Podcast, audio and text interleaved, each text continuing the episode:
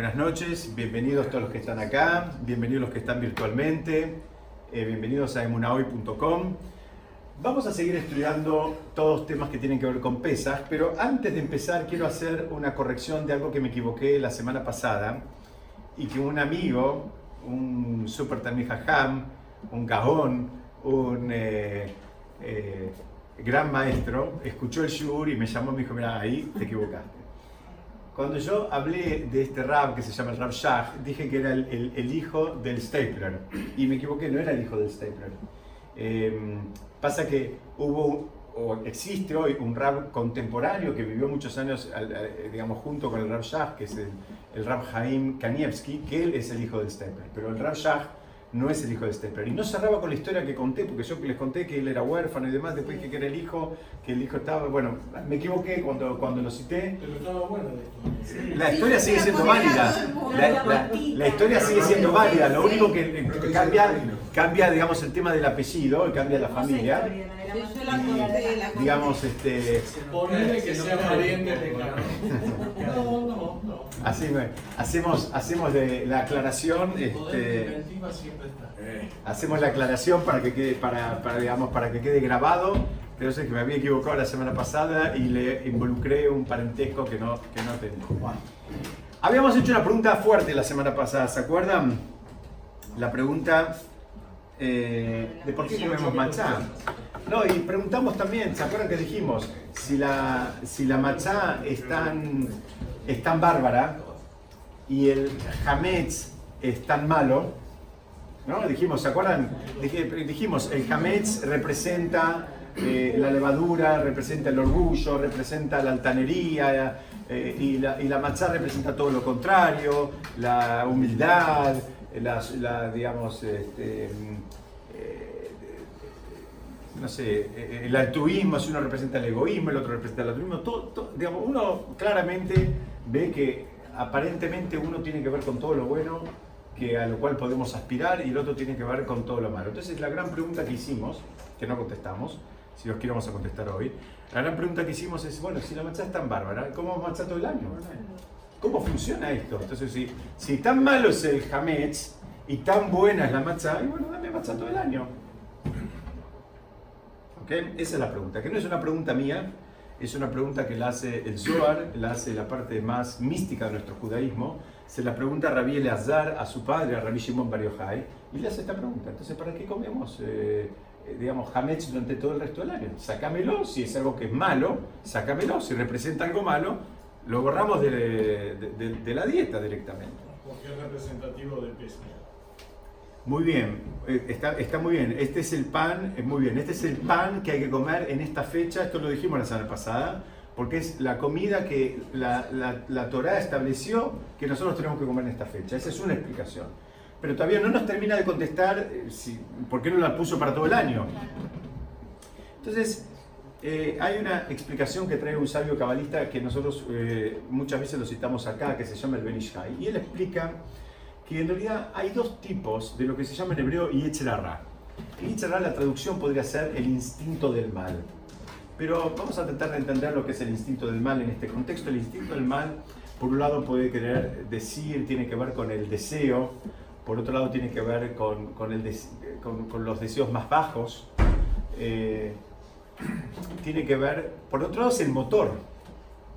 El instinto del mal es, eh, eh, el, el Yetzer es, el motor que, hace que nos movamos, o sea, eh, lo necesitamos también. ¿En qué cantidad? Muy bien. Ahora vamos a ver. Entonces, el Benishai, este sabio, le decía, él explica, dice, mira, hay dos tipos de Yetzer Hay un tipo de Yetzer si se quiere, bueno, por llamarlo de una manera, y dice que es un, un vital, que la persona lo necesita que venimos de fábrica con ese Yetzirah.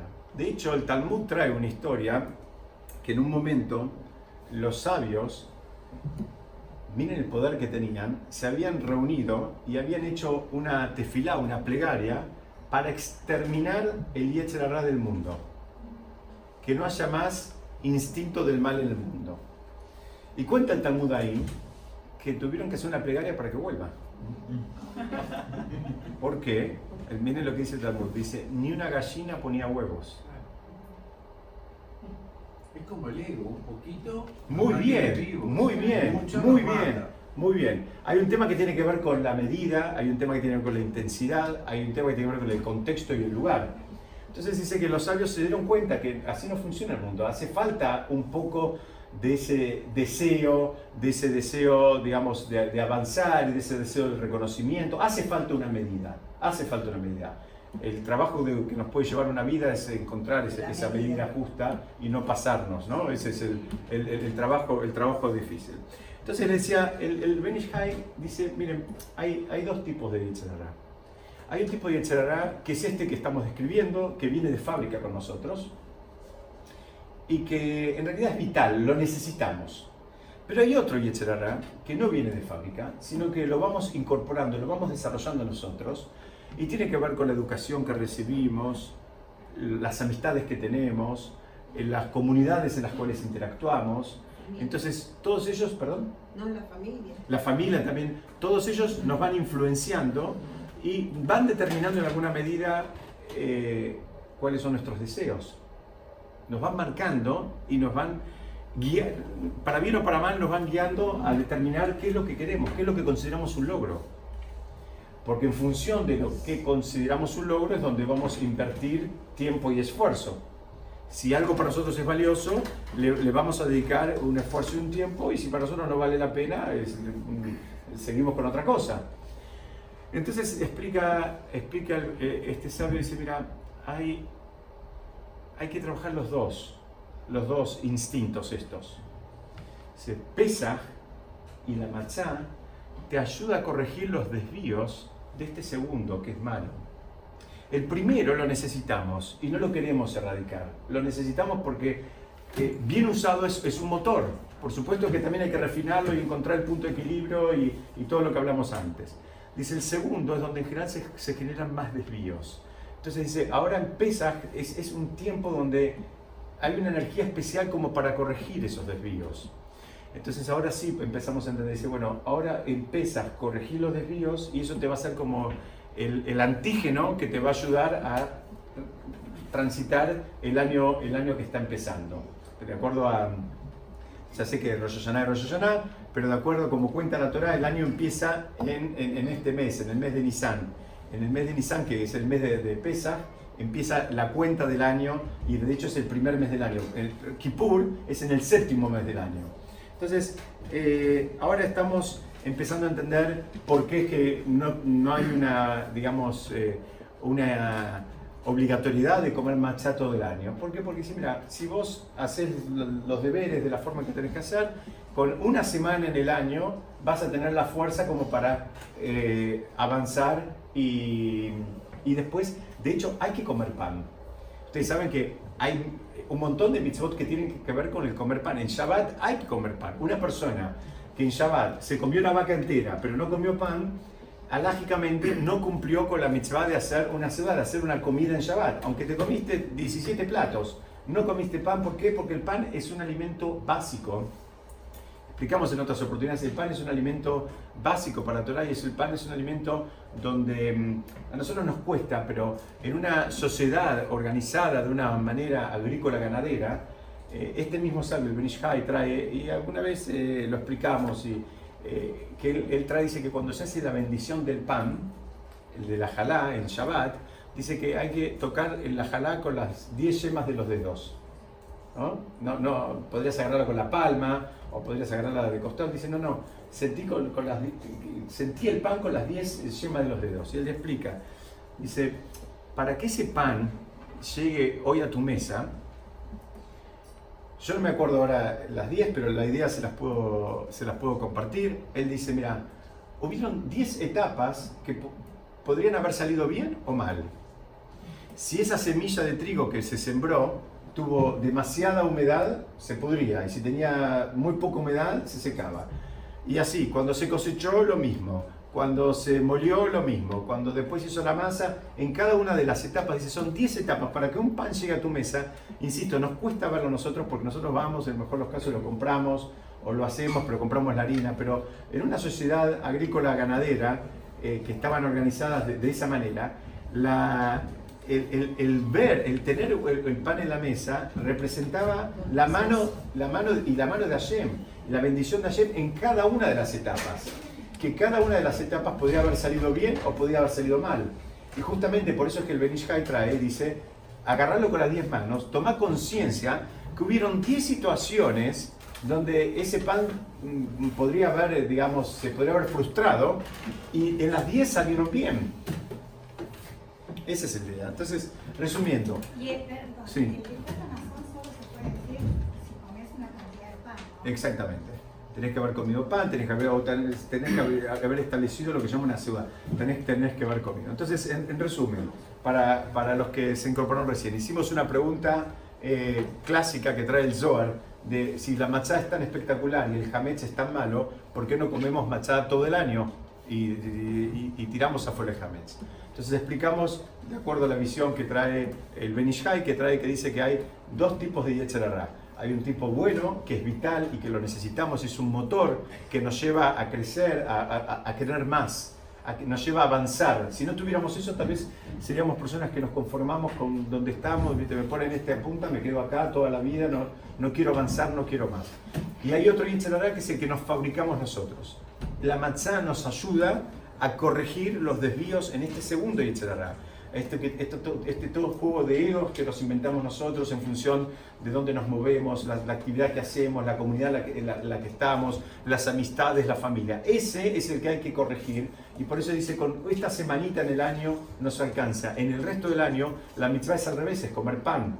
Si vos en, el resto del año, en Shabbat, querés comer matzá, podés comer matzá, pero no, no cuenta, especialmente para Sefaradim, no cuenta como que hiciste la ciudad, porque en la ciudad tenés que haber comido pan y la matzá el resto del año no la llamamos pan. ¿Se entendió hasta acá? Muy bien. Vamos a avanzar un poquitito. Se puede, se puede, pero tenés que comer una medida. Tenés que, muy bien, tenés que comer una medida. Especialmente Ashkenazim, Sefaradim no. Bueno, Sefaradim tiene como una medida, pero no es amochi. Para los sefaradim, la matzá después de Pesach no es amochi, es mesonot. Para los ashkenazim sigue siendo amochi. Son esas cosas. Vamos a ver un poquitito más, vamos a avanzar. Tenemos una, eh, digamos, una definición, si se quiere, una convención de lo que es Oriente y lo que es Occidente. ¿no? Como el mundo está dividido en Oriente y Occidente. Y, decir por los y todos sabemos, y todos sabemos a priori, que cuando nombramos Oriente y Occidente se nos viene a la memoria, eh, digamos, dos, dos eh, mundos bien distintos. Todos sabemos que son bien distintos, o sea, no, no, no son comparables, por decir algo, si se quiere, un país de Arabia con Canadá o Estados Unidos. ¿sí? Y si vemos Oriente y Occidente, en muchas cosas hasta tienen comidas distintas, tienen costumbres distintas. Y, digamos, voy a usar un poco un estereotipo, pero en general, Occidente está más asociado con qué? Está con el mundo material. ¿no? Está asociado con el mundo material. Y Oriente está asociado con el mundo espiritual. De hecho, esa espiritualidad no, no es a nosotros. Ustedes saben cuando Abraham echa a eh, Agar de su casa con, con eh, Ismael, la Torá dice que Abraham les dio regalos. Entonces muchos preguntan, ¿qué son los regalos que le dio? La Torah no dice qué, qué le dio de regalos. Entonces ahí tenemos que buscar las fuentes más místicas y el Talmud que dice que Abraham lo que le dio, le dio partes de la sabiduría. Hay mucha sabiduría en Oriente, hay mucha sabiduría en la medicina, también hay mucha espiritualidad. Son los hijos de Abraham que se fueron al, Oriente, son los, descendientes de Abraham esos. Lo que no les dio es la Torah, la Torah se la dio a Itzhak. Pero allá sí, sí hay sabiduría, que nadie piense que no hay, que no hay sabiduría. No hay Torah, Es, una sabiduría, si se quiere, que no es completa, eh, eh, digamos, eh, porque le falta la, la pata de la Torah. Hay una corriente bastante fuerte en India, ¿puede ser? ¿De qué? ¿De judaísmo? ¿De, ¿De qué? ¿Una corriente fuerte? Ah, sí, sí, sí, en todo el mundo hay una corriente fuerte. No, sé cuán, digamos, numerosa hay, pero hay muchos israelíes que viajan mucho a la India. Hay muchos israelíes. Hay templos. Claro que hay. Hay tres. Ay, ay, ay, ay. Sí, sí, sí. Son chiquitos.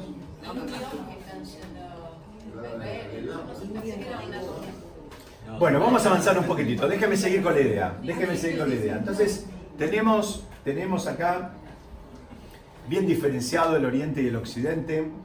Eh, insisto, alguien me va a decir que es un estereotipo, vamos a usarlo para lo que queremos aprender. Eh, por supuesto que seguramente, eh, claro que lo hay, espiritualidad en Occidente y seguramente también hay materialidad en Oriente. Pero habitualmente están asociados uno con más con el mundo espiritual y el otro más con el mundo material. Ahora, ¿dónde está Israel?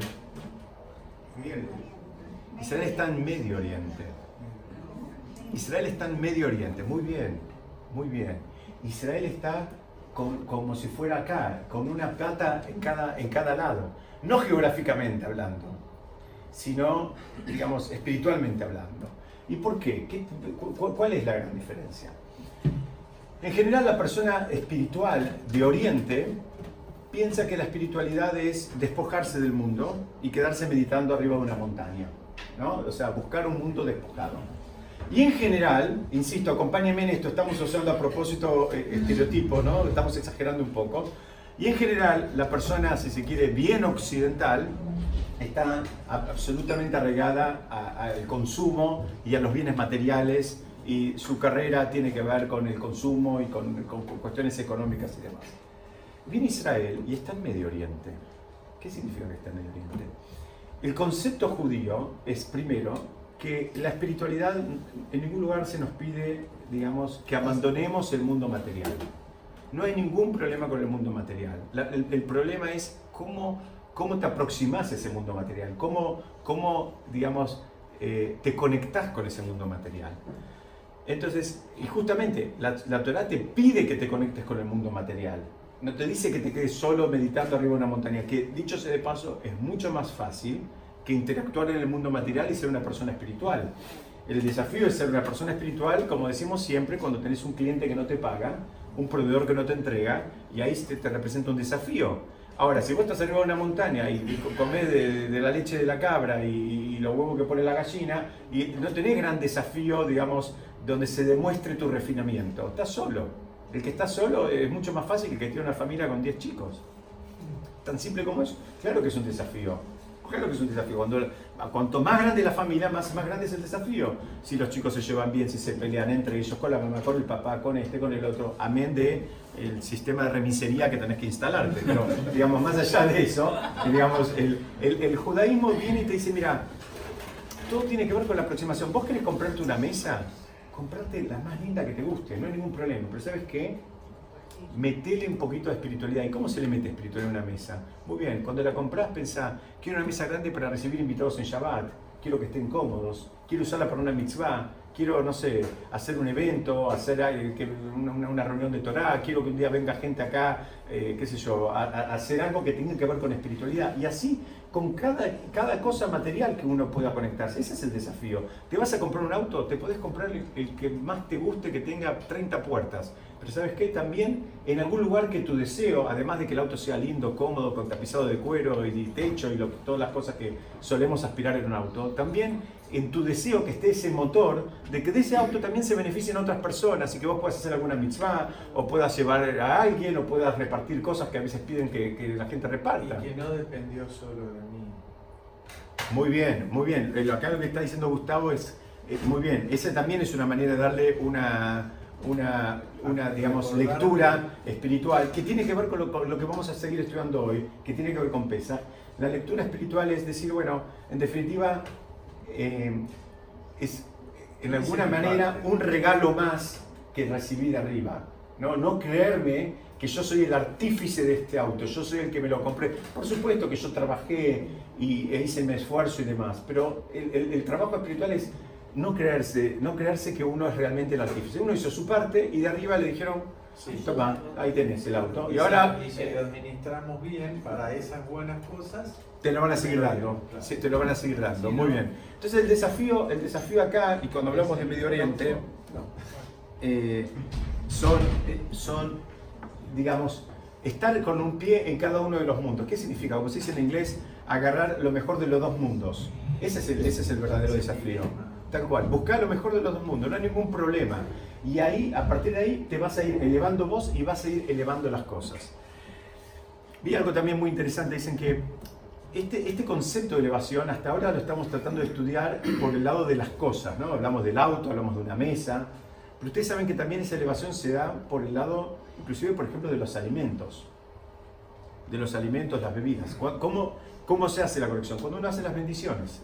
Cuando uno hace la, la verajá antes y o después, de acuerdo a lo, que corresponda, de un alimento, uno, eh, además de nutrirse eh, físicamente, eh, hay, un pasuk famoso en la Torah que dice, Lo alejem y Adam. Dice, no solo del pan vive el hombre. Entonces la pregunta es, bueno, si no vive el pan, ¿de qué más vive? No me contesten del asado, no me contesten del asado o lo de los ravioles, a lo que les gustan los ravioles. No, eh, eh, eh, preguntan de qué vive. Dicen, no, no. Hay una parte que nosotros nos nutrimos físicamente y, es clara, notoria y real y todos la sabemos. Pero hay una parte que nosotros nos nutrimos espiritualmente, pero de los alimentos también. Y para poder nutrirnos espiritualmente los alimentos, el mecanismo que hay es justamente la bendición al hacer la bendición, la bendición no es para perder tiempo, los, sabios no querían hincharnos. La bendición es justamente para conectarnos con la creación e, y, la vamos a incorporar dentro de nuestro cuerpo. Entonces, buscar que entre esa espiritualidad.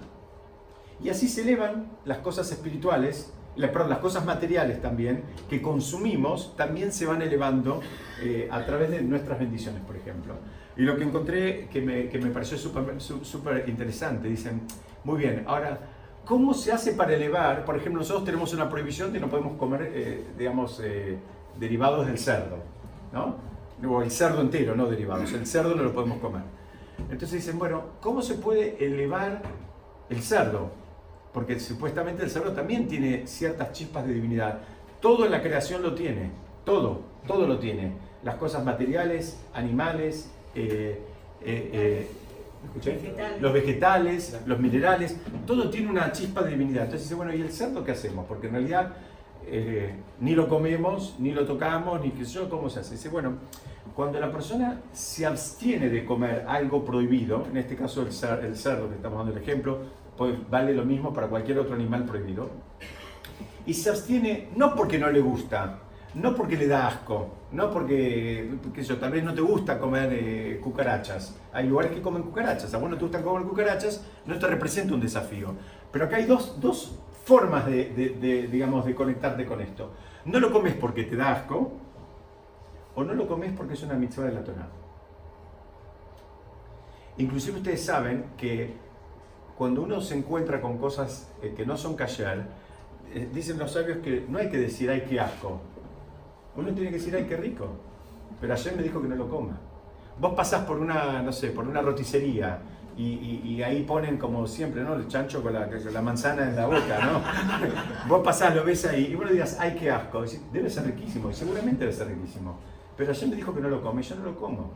Que son dos actitudes distintas. Dice, bueno, cuando uno se puede aproximar hacia los alimentos, en este caso prohibidos, con esta actitud, donde él le da una impronta espiritual a su abstención de comerlos, dice ahí también está nutriéndose hasta de ese, eh, se está nutriendo espiritualmente hasta de ese alimento prohibido. Para mí fue una super novedad Entonces, em, resumen. Oriente y Occidente no están peleados. En el judaísmo no están peleados. Necesitamos los dos mundos. Necesitamos interactuar en los dos mundos. Acá no hay ninguna pelea. Por eso casualmente Israel, digo casualmente entre cuádruples comillas, está en Medio Oriente. no está ni en todo el Oriente ni en todo Occidente.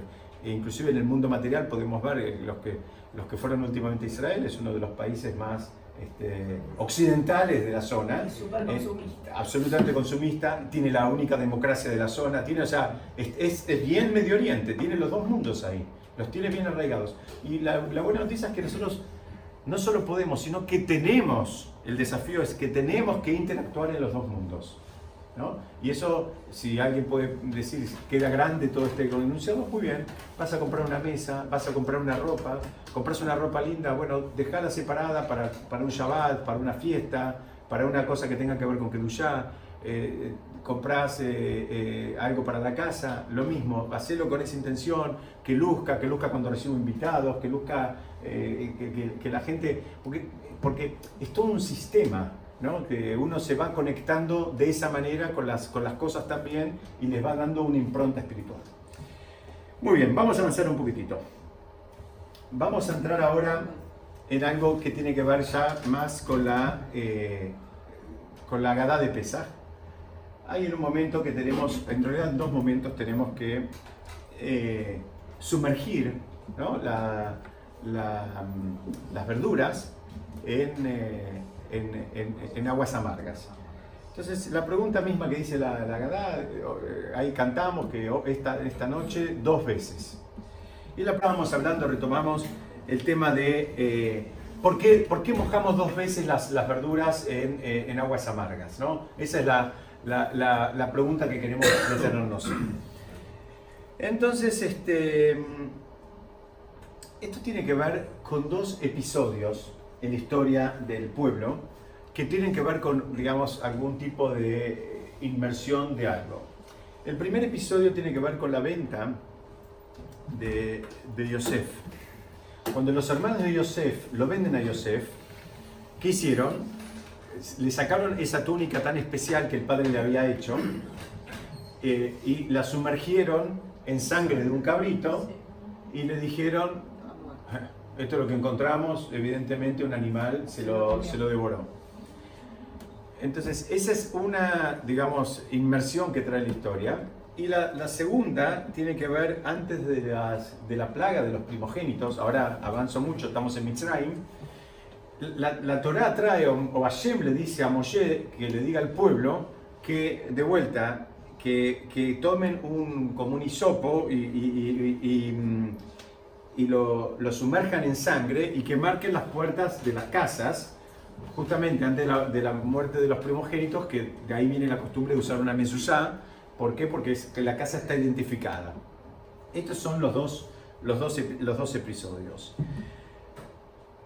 Explica nuestro sabio, dice, ¿y, ¿y, qué tiene que ver esto con el cierre de Pesaj? Dice, mira, tiene que ver porque el exilio en Mitzrayim empezó con la venta de Yosef. Ahí empezó el problema. Y terminó con la segunda inmersión, esta que estamos hablando, para marcar las puertas. Entonces, por eso hacemos dos inmersiones, porque estamos recordando cómo empezó la historia y cómo terminó la historia. Ese, es, ese también es el trabajo, ¿no? El, el, estudiar historia nos tiene que servir para entender el presente. Y el estudiar historia en este contexto significa saber que acá Jacob era un gigante espiritualmente, es el padre de, las doce tribus, pero la Torah no te los muestra como Superman, te lo muestra como un ser humano que se equivocó. Se equivocó porque mostró preferencia por un hijo por sobre los demás. Y es un error. Muy bien, acordate el ser de Pesaj también de esto. Acordate, porque esto no, no, es, no, no fue gratis, trajo mucho sufrimiento. Jacob sufrió un montón, Yosef sufrió un montón, los hermanos sufrieron un montón, el pueblo entero sufrió un montón. Después tuvimos que ir a, Egipto. Dice, acordate, tenés cuidado con esto. Insisto, nadie de nosotros le llegamos al, a, la, la, uña del dedo chiquito, Jacob, para hablar de él, pero la Torah, este es un concepto que hay que estudiarlo. La Torah no lo muestra como, como Superman, lo muestra como personas con sus errores con sus eh, defectos y, justamente para que nosotros aprendamos de él. Entonces, eh, y el, pueblo, fíjense, acá yo lo puse en hebreo, no se asuste, lo voy a traducir. El, primer versículo es cuando relata la Torá que eh, los hermanos sumergieron la túnica en sangre de un cabrito y después lo que acabamos de contar, ¿no? que después fueron al padre. El segundo versículo es eh, la instrucción donde se le pide al pueblo que tomen, dice, Belakachtem agudat esov. Una agudat es como un paquete, algo que está unido. De un esov es un hisopo, pero era una planta, eh, era una, una, hierba. Y con eso dice, Betabalten badam, y lo sumergirán en, en la sangre eh, basaf. Bueno, y lo van a sumar en la sangre que, que, había ahí en un recipiente y lo que todos nosotros sabemos que se marcaban las, eh, las jambas de las puertas. Entonces, acá hay una palabra clave. Fíjense, primero usa un mismo verbo, itvelu, de tevilá. Tevilá quiere decir sumergir, ¿no? Y acá también le piden, la Torah le pide en, en bocas de Moshe, le pide al pueblo que también sumerjan. Hubo una primera inmersión, hubo una segunda inmersión, pero acá hay una diferencia. La segunda, dice, estaban como una agudat, estaban como unidos, estaba, eh, ya hay una palabra que denota eh, este, esta, esta unión. Entonces explican, dicen que todo el problema de la venta de, de Yosef empezó inclusive, no solo por el tema este del padre que acabamos de explicar, sino hubo lo que se llama en hebreo la Yonará entre los hermanos donde uno acusaba, Yosef acusaba a los hermanos que estaban haciendo cosas que no estaban bien, en fin, hubo, digamos, un lenguaje no apropiado. Y ahora eh, viene en el momento de la redención, esto es la noche antes, cuando antes de la, de la plaga de los primogénitos, la Torah dice, bueno, ahora hagan algo en forma unida, está invitando, dice, ¿por qué? Porque el pueblo había hecho el tikkun, había hecho la corrección. Ahora estaban unidos, estaban juntos. Acá está hablando del hisopo, de la planta esta, pero dice que el pueblo mismo ya estaba unido. Dice, ahí, ahí se corrigió. Es decir, un problema que había en un momento en el marco de una familia o entre unos hermanos, ahora esto se, se había agrandado mucho, pero también ya se había resuelto el problema, ya se había hecho lo que llama en hebreo el tikkun. Acá también entre eh, una hay, varias enseñanzas. Dicen que primero, que nadie piense que él se salva solo. Que, nadie piense que él, si él se arregla, ya resolvió el problema. Mientras uno se tiene que arreglar, también tiene que ocuparse de arreglar a los que están alrededor, a los, al compañero, al vecino, al amigo, a la pareja, a, la familia. Habla, e, es lo que está diciendo acá la Torah, la agudá, la agudá tiene que ver con el grupo, una agudá es un grupo, algo que está unido la redención llegó solamente cuando el grupo estaba unido. Mientras había, digamos, todas esas, disparidades, no funcionó. Y vamos a avanzar un poquitito. Fíjense que hay, hay dos, eh, eh, acá lo tengo, el mismo, el mismo eh, versículo lo tengo por separado, pero ya los expliqué, me olvidé de, este, de, esta, de esta lámina, lo expliqué de afuera, que son dos veces cuando habla de la sangre, y en, dos contextos distintos usa palabras similares, pero la redención final, como dije antes, tiene que ver con el tema de la, de, la unión. Hay otra cosa más que tiene que ver con Pesas, que es un poco de folclore, que en la historia de la humanidad fuimos siempre acusados de que, del pueblo judío de qué fue acusado, de hacer la macha con qué ¿Está fuerte? ¿eh? Muy bien. Con, con, sangre de, de, niños. Inclusive encontré esta, esta este, e, e, era un, afiche promocional donde da la receta y la receta incluye eh, cuántos eh, cuánta sangre de chico necesitas para que te quede la machá bien crocantita. Sí. Es, en la historia de la humanidad, en distintas generaciones, hubo, y después sí, hubo siempre acusaciones para los judíos en la historia de la humanidad en, no sé, en infinidad de casos. Una calumnia más. Tal cual, tal cual. Que, que, la, que la machá se hacía con sangre de chicos. Entonces que los judíos mataban chicos para usar la sangre para hacer la machá. Hasta acá, como dijeron, una calumnia más. Lo que encontré muy interesante del Rab el Hanan Basselman. El Rab el Hanan Basselman era el alumno avanzado de Jafetz Haim. Fue un Rab eh, muy grande que lamentablemente murió en manos de los nazis. Y él dice, hay un principio que sabemos que la mentira absoluta nunca perdura. La mentira necesita algo de verdad donde sostenerse, de donde agarrarse. Y él eh, alguien que tiene solo la espalda de él puede decir una cosa así. Él dice, ¿sabes por qué esta mentira sube, sigue? Porque los hermanos de Yosef fueron los primeros en usar la sangre para dar un mensaje falso. Le dieron, le dieron basamento, le dieron sostén a esa pavada, barbaridad que, que le dice la gente. Pero tiene una parte de verdad, porque con sangre ya se mintió como ya se mintió una vez con sangre, se, sigue mintiendo en todas las generaciones. Y cuando estaba preparando esto vi en un libro que traía eh, a lo largo de la historia una seguidilla de acusaciones de lo mismo y, libros que he publicado y afiches y demás. Entonces, acá, digamos, eh, también otro concepto del ser de Pesaj. Hay cosas que hay que arreglarlas, lo ideal sería hacerlas bien de entrada, pero si no, después hay que arreglarlas. Vamos a avanzar un poquitito. Voy a cambiar un poco de tema voy a poner el, versículo que dice, Yamoret Jode lo voy a leer de acá, que no, porque no lo tengo acá, dice, Yamoret Jode dice, cuida el mes de la primavera. Nosotros estamos entrando en el otoño, o acabamos de entrar en el otoño, en el hemisferio norte están entrando en la primavera. Dice, Beacita Pesach la me lo queja. Entonces dice, cuida el mes de la primavera y vas a hacer Pesach para Hashem, para tu Dios, dice que Bejodesh Aviv, dice que, de vuelta repite, que en el mes de la primavera, Hashem lo queja Mitzrayim. Hashem te sacó de Mitzrayim. Entonces, dos veces el mismo versículo habla de la primavera. Y acá este, eh, el enunciado es bien claro, dice, mira, vos tenés que cuidar el mes de la primavera y vas a hacer todo lo que tiene que ver con pesa. Entonces, ahí está, tenemos la primavera, eh, todo muy lindo. La pregunta es, ¿qué pasa acá? ¿Qué es esto del mes de la primavera? Entonces yo me voy a, voy a hacer un paréntesis y vamos a tratar de explicar un poquitito algo que tiene que ver con el calendario eh, judío, el calendario nuestro, que nos va a ayudar a entender, digamos, de dónde viene y nos va a ayudar a entender por qué, qué, tiene que ver con Pesa. De vuelta, el mundo occidental y el mundo oriental se dividen en que el mundo occidental, el calendario que es Solar. Su calendario solar. Y el mundo eh, oriental, ¿cómo se maneja? Uy, bien, con el calendario lunar. lunar. Ahora abrimos los judíos. ¿Se le ocurren cómo nos manejamos nosotros? Lo mejor de los dos mundos. Siempre estamos negociando. Muy bien. El calendario, el calendario nuestro es un calendario mixto. No es ni del todo lunar ni del todo solar.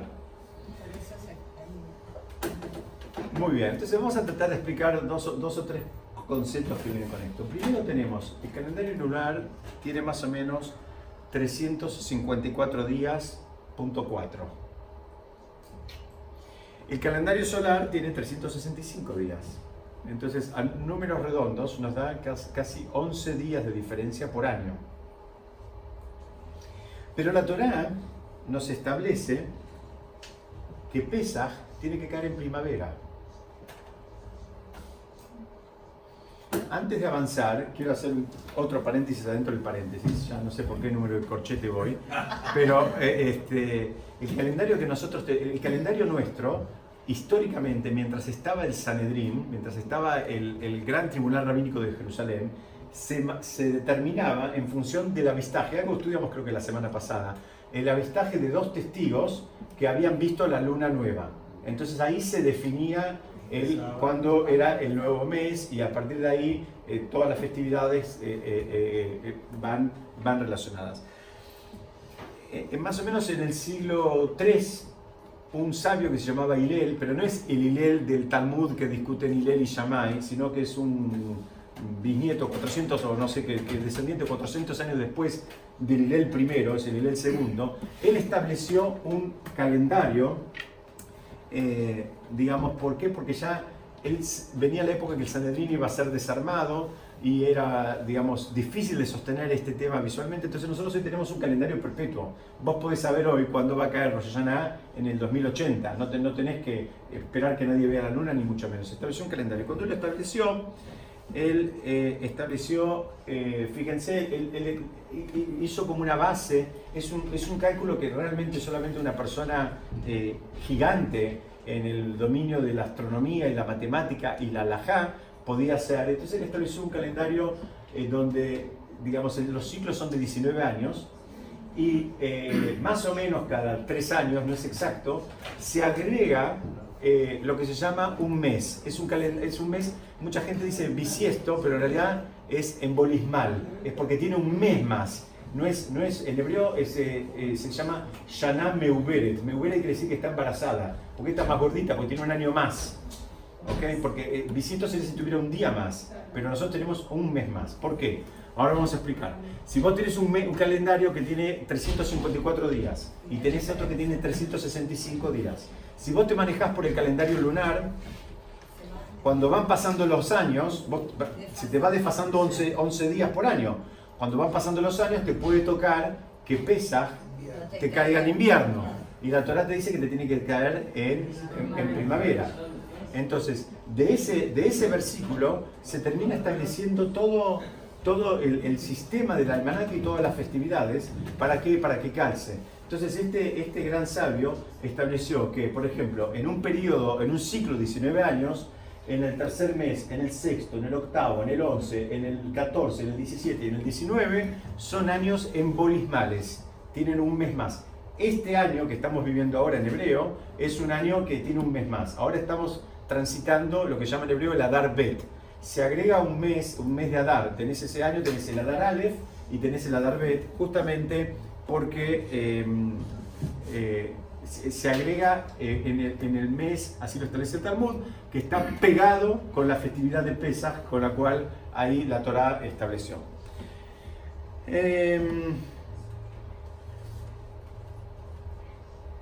Había, digamos, cuando se estableció este calendario, o cuando se establecía, digamos, mejor dicho, antes que se establezca este calendario, esto es muy lindo al menos a mí me, gusta, no, no, no solo se tenía en cuenta, había muchas cosas que se tenían en cuenta para decretar el, nuevo mes.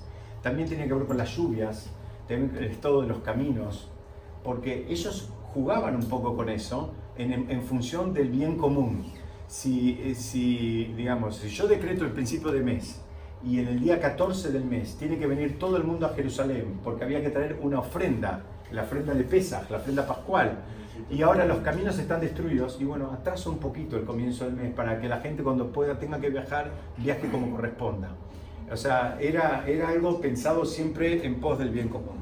Entonces, esto es en tres palabras más o menos como nuestro calendario. Entonces, eso es mixto, no es ni del todo solar ni del todo lunar. Nos manejamos un poco y un poco para hacerlo empatar. Entonces, cada, más o menos cada tres años le agregamos un mes a nuestro calendario para que Pesas nos caiga siempre en el mes de la primavera. Porque si no, como explicamos, a 11, años, a 11 días por año, en unos años nos puede caer en pleno invierno. Entonces, y, no sirve. Y hay otro versículo que, dice la Torah, que dice... Muy bien, ahora vamos a verlo, ahora vamos a estudiar eso justamente. Acá pregunta Moshe, ¿Qué pasa con la primavera? ¿Por qué tanto la, primavera? Y acá, acá está, el, versículo dice, cuando los va a sacar, o cuando está ahí en el momento, el relato de la Torah dice, Ayom atem bajo de Yamim. Dice, hoy ustedes salieron, están saliendo en el mes de la primavera. ¿Y ellos que no sabían el mes donde estaban viviendo? La Torah viene y tiene que decir que, ah, ah ¿vos estás saliendo ahora el mes de la primavera? Yo no sé dónde yo lo abro, no me doy cuenta si me tengo que poner este eh, abrigo o musculosa, no me doy cuenta. Tiene que venir a Torah y te está diciendo, mira que hoy te estoy sacando y hoy es primavera, ¿eh? ¿Cuál, cuál es el sentido? ¿Es, eh, ¿Es, pregunta o no es pregunta? Sí, ahora sí.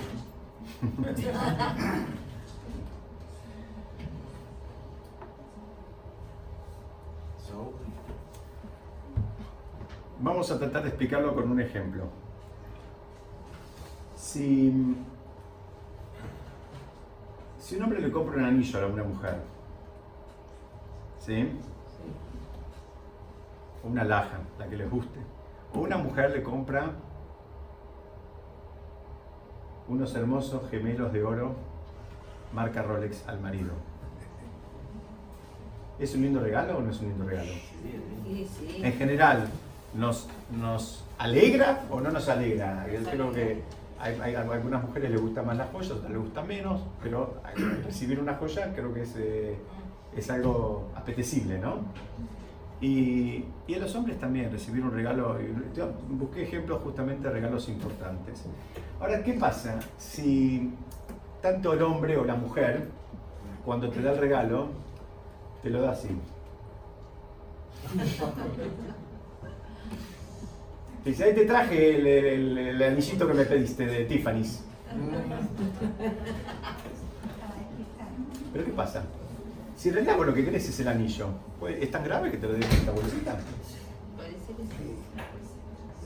Y es un mensaje que Por ahí Carrefour compró más barato. El precio más bajo le devolvemos la diferencia. ¿Qué pasa acá? ¿Qué pasa acá? Porque yo creo que el anillo en sí mismo genera, eh, digamos, alegría, armonía, nos acerca y con este packaging creo que genera todo lo contrario. ¿Y por qué es esto? porque el contenido y el modo Lo de adentro y lo de afuera. Muy bien. Por algo es la banderada. No, no me pregunten más por qué esa banderada. No me pregunten más. Porque más allá de lo que uno hace, está la forma en que uno lo hace. Supongamos que viene una persona necesitada de dinero. Y vos podés ayudarlo y decirle, mira, acá te ayudo, besate a Yem, que te vaya bien, que tengas suerte, te doy un préstamo, no te preocupes, me lo devolvés cuando podés, este, fíjate, y, le das una palabra de aliento, o lo asesorás, o, o, digamos, o, o toda la mezcla esta. O le podés decir, mira, acá te dejé los 5 mil pesos que me pediste. A los gritos, tal cual, a, a los gritos se lo das de una manera. Bueno, la- la- no es lo mismo si vos llegas a tu casa y lo traes en esta bolsita. No es lo mismo. No es lo mismo. Entonces, digamos, con esto quiero resumir un poquitito. Fíjense, fíjense la importancia que la Torá da a las formas. Por supuesto que las cosas de fondo son importantes, pero las formas también son importantes en el judaísmo. Que la Torá viene y te dice, que Hashem en el relato trae, hoy yo lo saco en el mes de la primavera. ¿Sabes qué? Para que no tengas frío. Para que no te mueras de calor. Porque sacarte voy a sacar y lo vas a valorar igual porque te estoy redimiendo de una esclavitud. Pero no es lo mismo salir muerto de frío o muerto de calor que salir en la primavera. No es lo mismo. ¿Y saben dónde más se aprende este mismo concepto? Cuando Yosef es vendido a los hermanos, eh, perdón, es vendido por los hermanos, con lo- los mercaderes que lo compraron, ¿qué hacían? ¿Qué llevaban? ¿Alguien se acuerda? Muy bien, llevaban perfumes. Y ahí mismo trae Rashi, dice, ese era un jefe de Hashem. Esos mercaderes nunca comercializaban con perfumes. Al revés, llevaban cosas con olor feo. Dice, a Yosef le hicieron un mimito del Shamaim. Le hicieron un mimito que cuando él tenía que salir cautivo, y, digamos en un carruaje y demás, iba con perfume. Y alguien puede decir, bueno, pero está preso, es lo mismo. No es lo mismo. No es lo mismo. No es lo mismo estar preso y estar en un, lugar con, que huela mal que estar preso y en un lugar que tiene perfume. No es lo mismo, hay veces uno no puede garantizar que al compañero, al amigo, al familiar, a la pareja, al hijo, no le pasan cosas desafiantes. Lo que uno sí puede garantizar es estar presente. No es lo mismo, o sea, eh, t- tal vez pobre, el amigo le tocó una enfermedad. Muy bien, no es lo mismo la enfermedad solito que con un grupo de amigos que lo está acompañando. No es lo mismo. Alguien puede decir, bueno, igual está enfermo, se tiene que hacer el tratamiento. Sí, sí, sí, pero no es lo mismo este, que esté solo en su habitación o que esté rodeado de la familia y, del afecto de los amigos. Y así todos vamos a encontrar infinidad de ejemplos donde no es lo mismo. No todo es lo mismo. A veces pensamos y nos equivocamos y hacemos las cosas y las, las entregamos así. Si quieren que vaya un poco más, ¿saben qué no es lo mismo? La tefilá. Vos venís a rezar, la pregunta es, ¿qué es lo que estás entregando? Miren, les voy a contar algo que me pasó hoy antes de venir acá. Fui a rezar a un templo en el 11 y yo tengo que hacer Kadish. Y tenía una persona que decía el Kadish a 250 kilómetros por hora.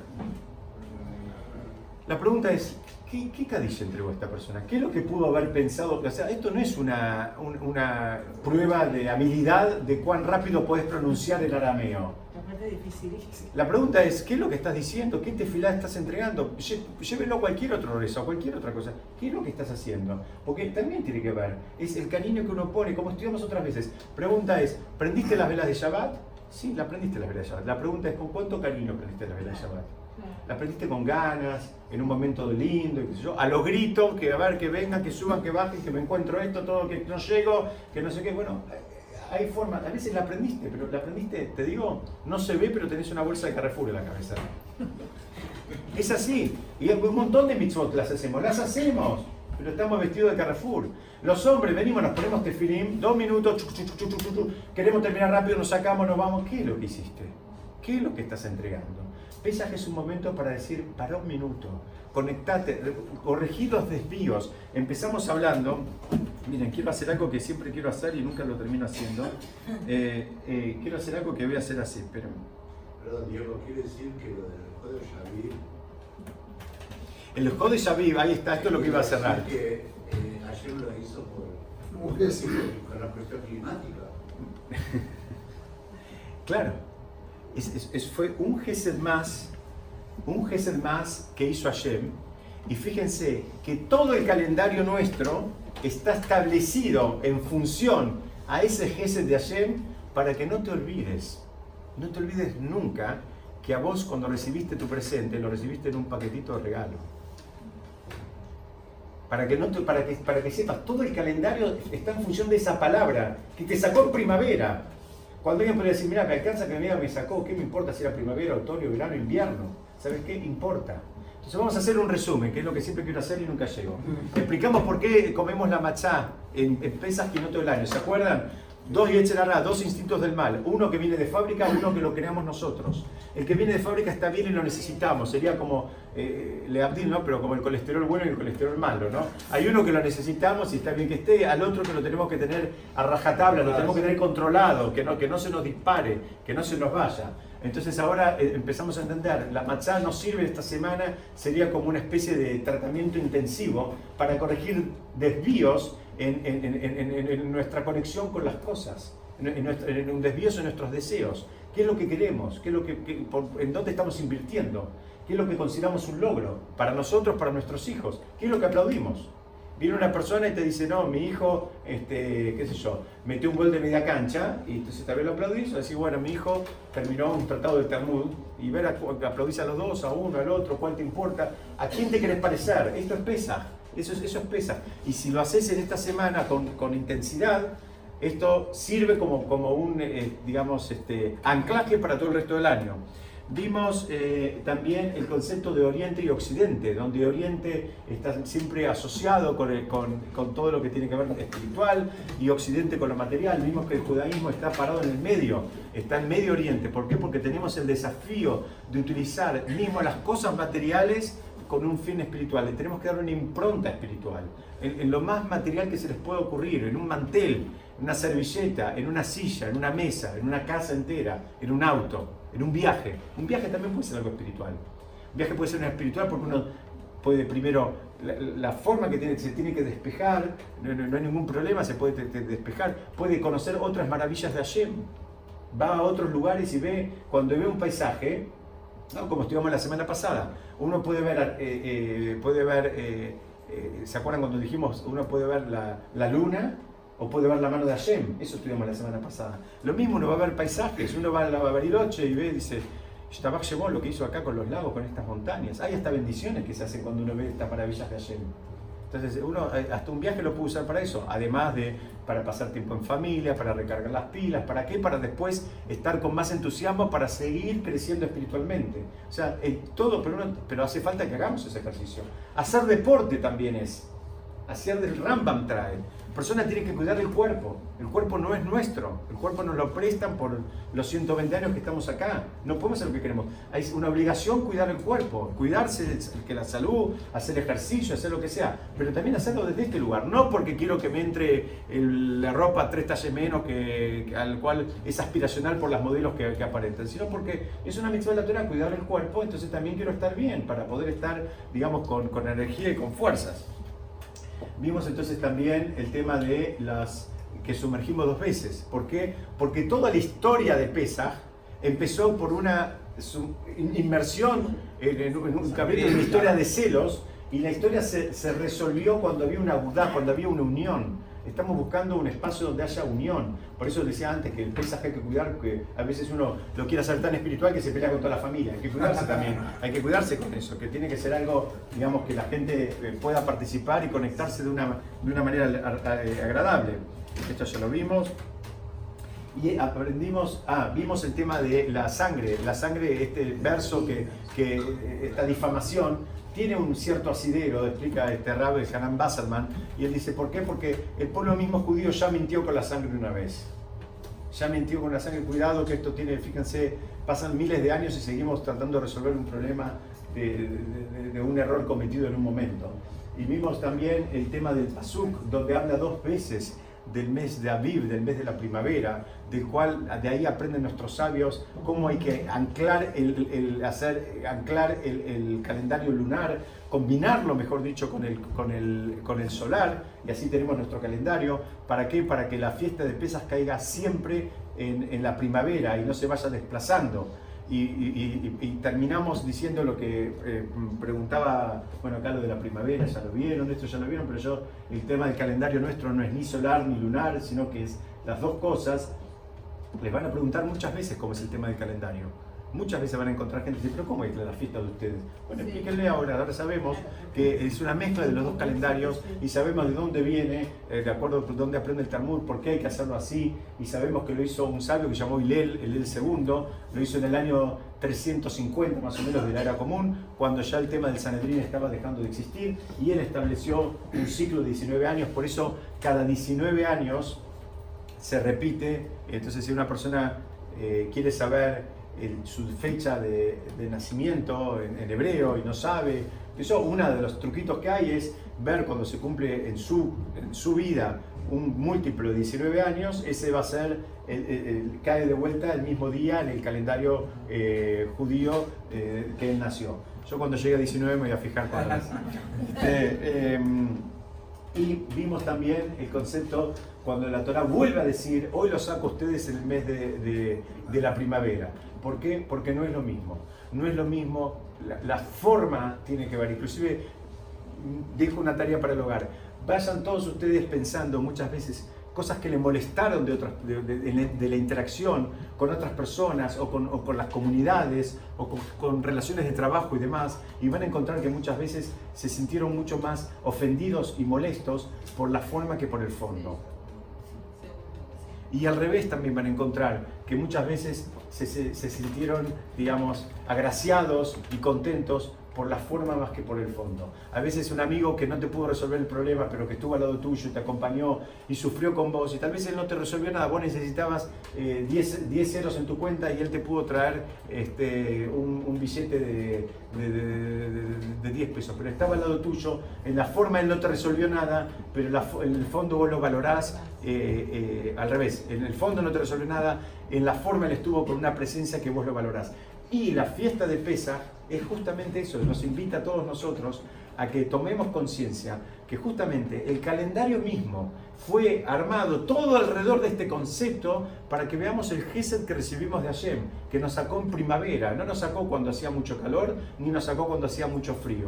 Y de esa manera ha- hagamos propia esa actitud de Gesed en nuestros vínculos con las demás personas. Ese es el verdadero desafío. El desafío no es decir qué grande que es Hashem, no es decir qué grande que es Él. El desafío es decir, Él hace así, yo tengo que ser parecido a Él.